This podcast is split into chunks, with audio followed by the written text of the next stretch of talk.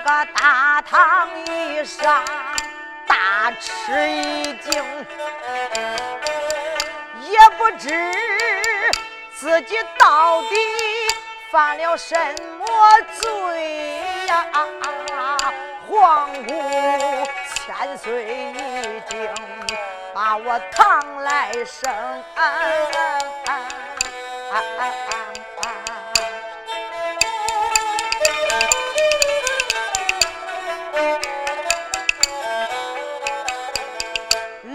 乡爷慌忙跪到大堂以上，我连把皇姑千岁尊上了一声。老乡爷带着八员上京来到大堂，睁眼一看，大吃一惊。他看见啥了？看见皇姑千岁坐到他那个位置上了。那封建社会规矩大的很呐，这大官升小官的堂，这小官必须犯法，不犯法你都不能坐人家的大堂。可是徐桂英他可不懂的这一套，咋？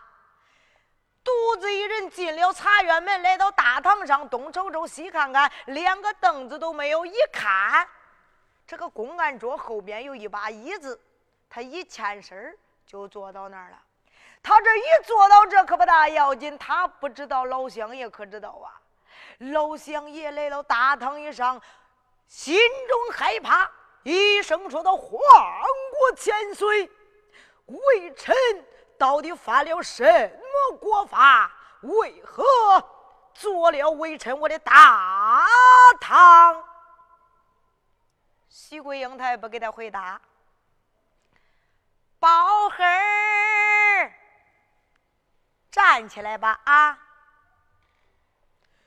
多谢皇姑千岁，免了王朝马汉。给包黑儿赐个座位啊！本来老乡爷那脸都不白呀，最烦谁喊那包黑儿包黑儿了。遇见这个徐桂英，他不懂得说话，也不知道咋说。包黑长，包黑短，包黑鼻子，包黑眼，把老乡爷叫的头皮都是麻的。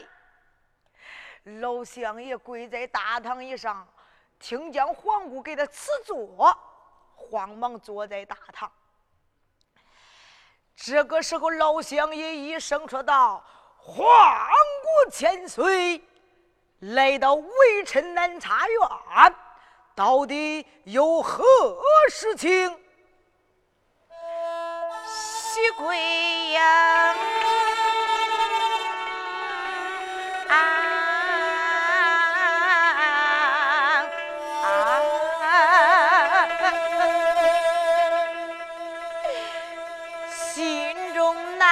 我一生说的包孩儿，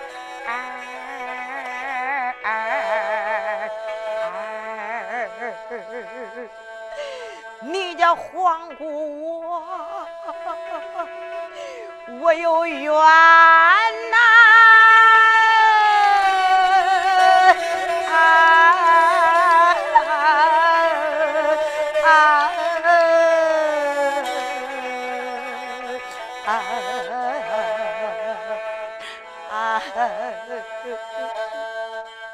皇国千岁，莫要啼哭，有何冤枉？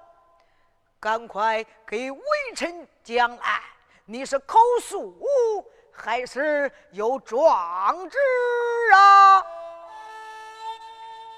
你讲皇国千岁，我当然有状纸。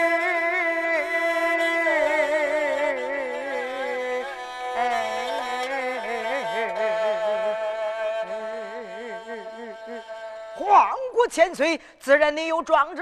来来来，取过来，让微臣一观，好为你做主声援。徐桂英这个时候闻听要壮志，照住自己头上一摸。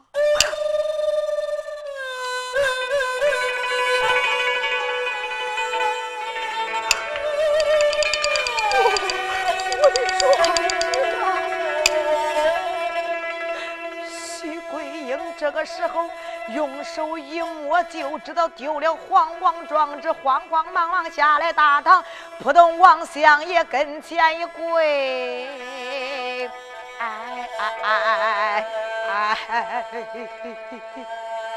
一声说道：“相爷，我我把状纸给弄丢了呀！”啊啊！现在不喊包黑了，喊起来包相爷了。老相爷闻听一声，这个黄骨千岁，你怎能这样行大礼？可就知啥子为臣了？包老相爷慌忙站起，那等待们做了大堂，一声说道：“黄骨千岁，莫要啼哭。”我来问你，家乡住处姓甚名谁？为何自称皇姑千岁来到这里喊冤告状？你口诉说的好了，微臣也能给你伸冤报仇。徐桂英一声说道：“相爷容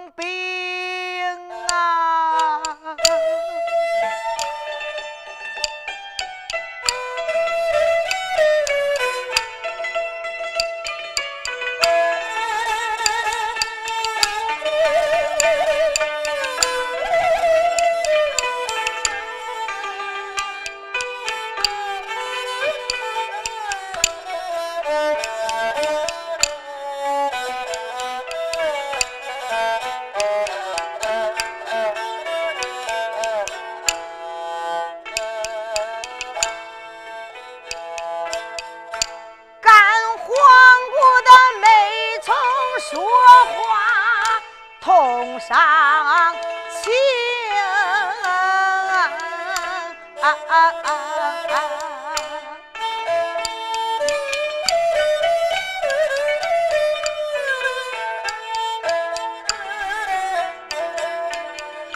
我连把相爷尊上的。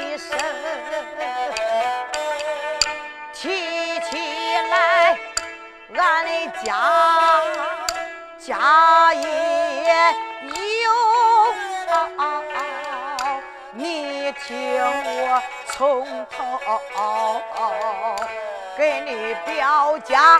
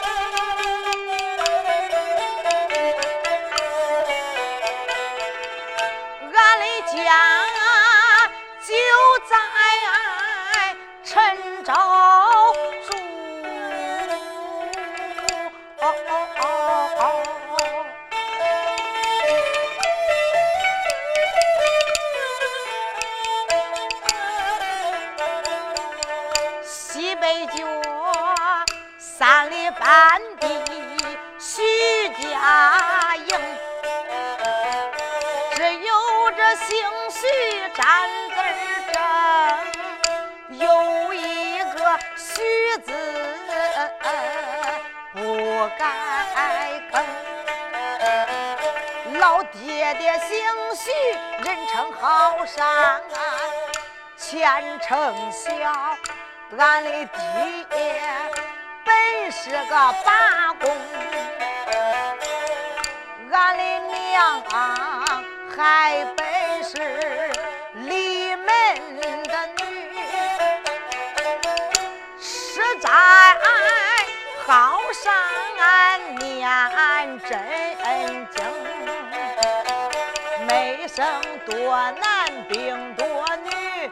学生我一人是个独丁，二老爹娘把名起，给我起名叫个喜贵英。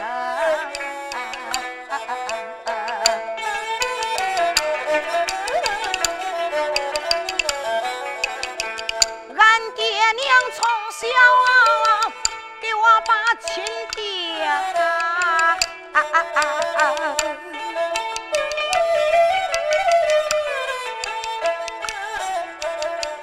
只把我许配到刘家营，老公爹姓刘，叫个刘玉，公爹本是一个进士公。俺相公鸿门秀才，临升之位，叫个刘坤生，这都是名姓家乡，给你讲一遍，并没有半句虚话，将恁瞒哄。徐桂英从头至尾讲一遍。